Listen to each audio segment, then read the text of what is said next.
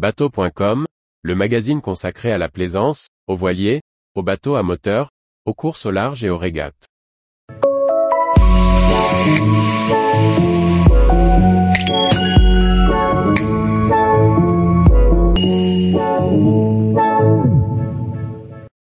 Le directeur du parc national de Porquerolles s'explique sur le projet de ZMEL de Porquerolles.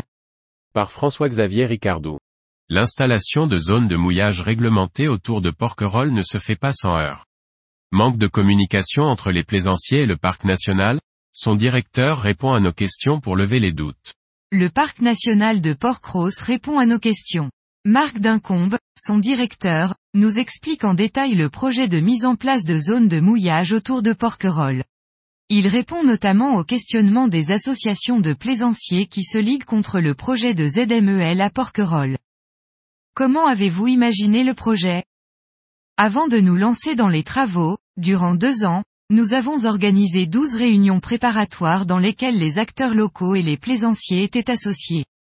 C'est donc un projet co-construit avec les usagers. Forcément, la mise en place de zones de mouillage contraints avec des bouées ne plaît pas à tous.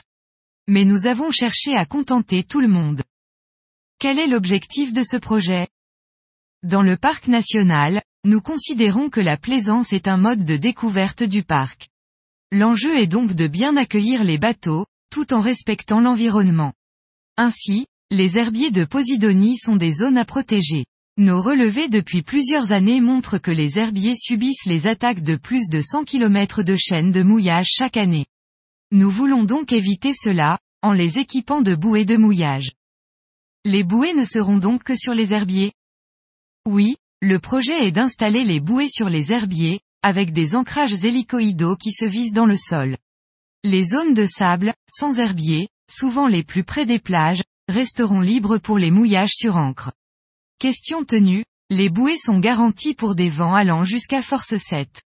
Bien entendu, cela dépend du fardage du bateau, mais cela devrait suffire. 350 bouées, est-ce suffisant? On estime que l'on peut mouiller environ 300 bateaux sur les zones de sable. Avec les 350 bouées, cela porte à 750 bateaux.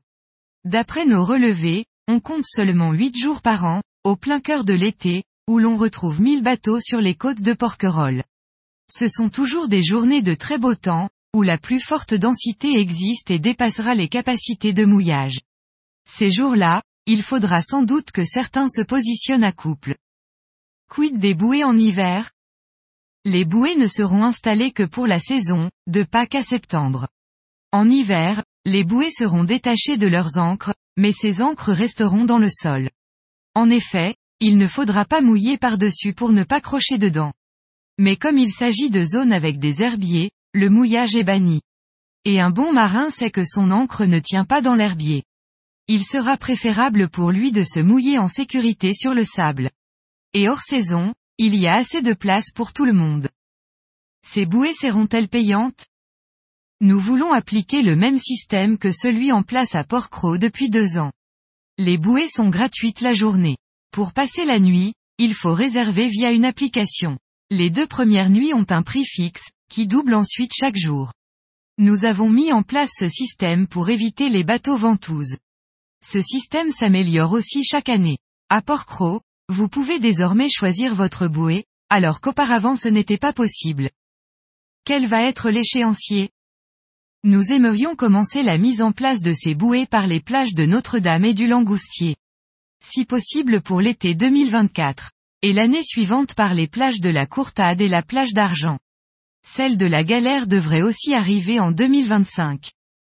Comprenez-vous la colère de certains pratiquants? Moi-même plaisancier voileux, je suis le premier à vouloir conserver ma liberté en mer. Mais la concentration de la plaisance, le nombre de pratiquants, nous oblige à passer par une régulation. Il en va de la survie de l'environnement, et de la bonne pratique de notre loisir. Tous les jours, retrouvez l'actualité nautique sur le site bateau.com.